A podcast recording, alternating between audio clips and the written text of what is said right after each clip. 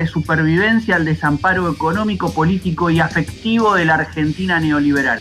De allí surgieron bandas como Flema y emblemas del pan rock local como Ricky Espinosa, a quien hoy, cerquita ya de un nuevo aniversario de su muerte, de aquel 30 de mayo del 2002, cuando se tiró por la ventana del quinto piso de un departamento situado en el barrio de Güemes del distrito de Avellaneda. Queremos recordarlo aquí en la parte maldita, esta emisión especial entonces Vida Espinosa, dedicada a Ricky, nuestro filósofo del conurbano.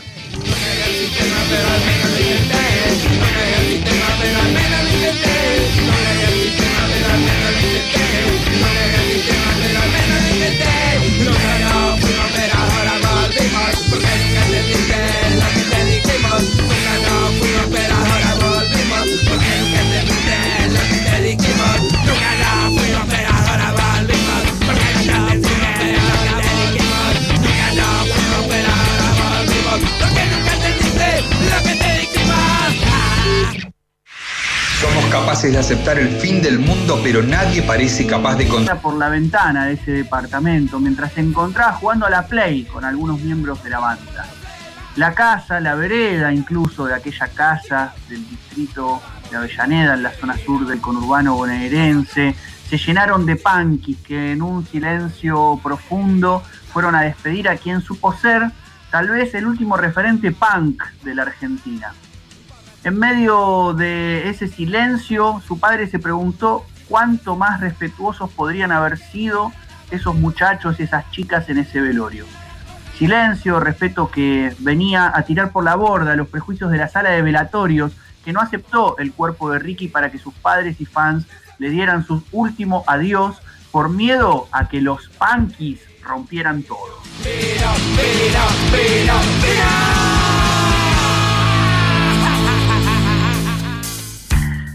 Vino, se toma vino y vino también todo lo que implicó el proceso de reconformación de nuevos sonidos y nuevas formas de expresarse y nuevas relaciones entre la música y la política después de Cromañón.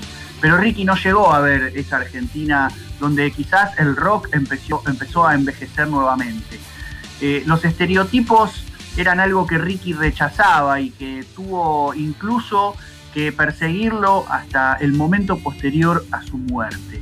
El estereotipo de que los punkis van a romper todos y van a velar a uno de sus mitos ya en ese momento, eh, para el cual eh, bandas como Los Violadores, como Todos tus Muertos, eh, e incluso Ataque 77 en una versión más comercial, habían dejado paso a las banditas de los barrios, a las banditas de las esquinas y de los garajes.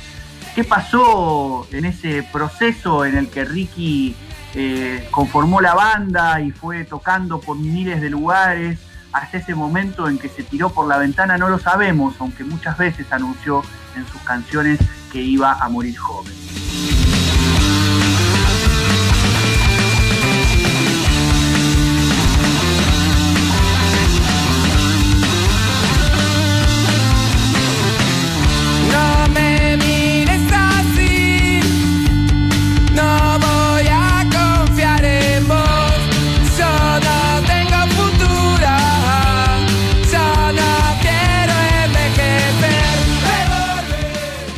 Escuchamos Metamorfosis Adolescente de fondo, una de las canciones emblemas de Flema, la banda que lideró Ricky Espinosa.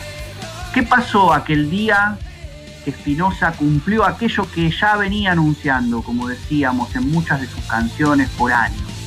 Solía repetir cada tanto, en medio de una ronda de escabio, que iba a morir joven. ¿Qué sucedió? ¿Se taponó la madriguera? Nunca encontraremos respuestas satisfactorias más que la hipótesis que intenta explicar lo inexplicable, más que cada una de las existencias singulares pueden saber en su recorrido vital. El motivo profundo que lleva a una persona a quitarse la vida. ¿Cuál es? ¿Qué ha pasado? El hecho es que la línea de fuga muchas veces puede taponarse y devenir línea de muerte.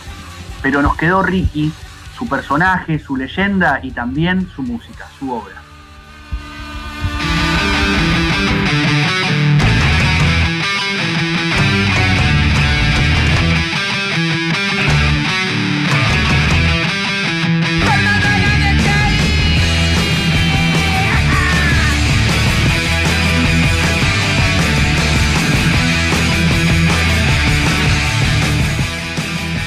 Melodías tristes muchas veces, pero otras alegres, jocosas, un poco en joda, ¿no? Como Fernando anda en skate, esa mezcla que supo hacer Ricky con Flema a partir del el pan rock, pero también de a partir del el pan rock, pero también de otros sonidos. Él escuchaba mucho metal, trash, e incluso se lo puede ver en algunas fotografías con una remera de alma fuerte y en alguno de sus discos escuchar la voz del propio Ricardo Iorio en off haciendo mención a un pedido de eh, Ricky para que grabara algún sonido eh, de su voz para eh, alguno de sus discos.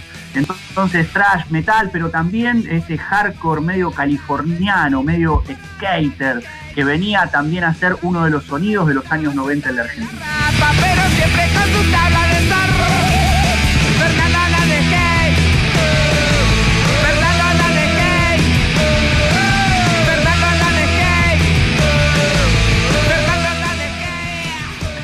Canciones tristes, decíamos, y otras canciones más alegres, letras que intercalan crónica en primera persona con otras de abierta crítica al orden social, pero por sobre todo a los estereotipos.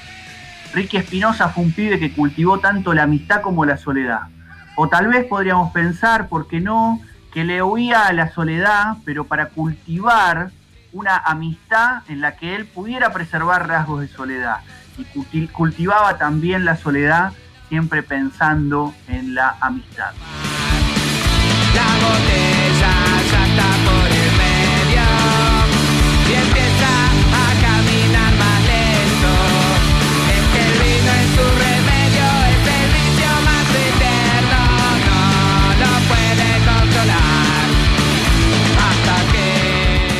De fondo escuchamos el Linchera, ¿no? Esas canciones de crónica barrial también, donde siempre aparece un churrinche, como en Quilmes, ¿no? Y esos personajes entrañables y siempre problemáticos para la moral y las buenas costumbres. Eh, quítense la máscara y vean la realidad. El que nunca estuvo solo no conoce la amistad, canta en la famosa Nunca seré policía. Entonces se trata de también llegar con las canciones a poder eh, develar aquello que muchas veces en la propia cotidianeidad no queremos eh, mirar, no queremos experimentar. Cómo vivir solos en filosofía de la deserción. Eh, Peter Pelbart tiene una idea muy cercana a la que podemos pensar Enrique Espinosa y que también fue recuperada muchas veces por el filósofo Gilles Deleuze en, ese postulado, en esa idea que no, deja de destacar que el problema que padecemos quienes habitamos el mundo contemporáneo no es que estamos solos o que nos dejan solos, sino que muchas veces no nos dejan lo suficientemente solos como para poder atravesar la experiencia de la soledad. La más poblada del mundo, dice él, es aquella que de algún modo sostiene siempre el deseo de comunidad, el deseo de amucharse, el deseo de sostener el vínculo con los demás.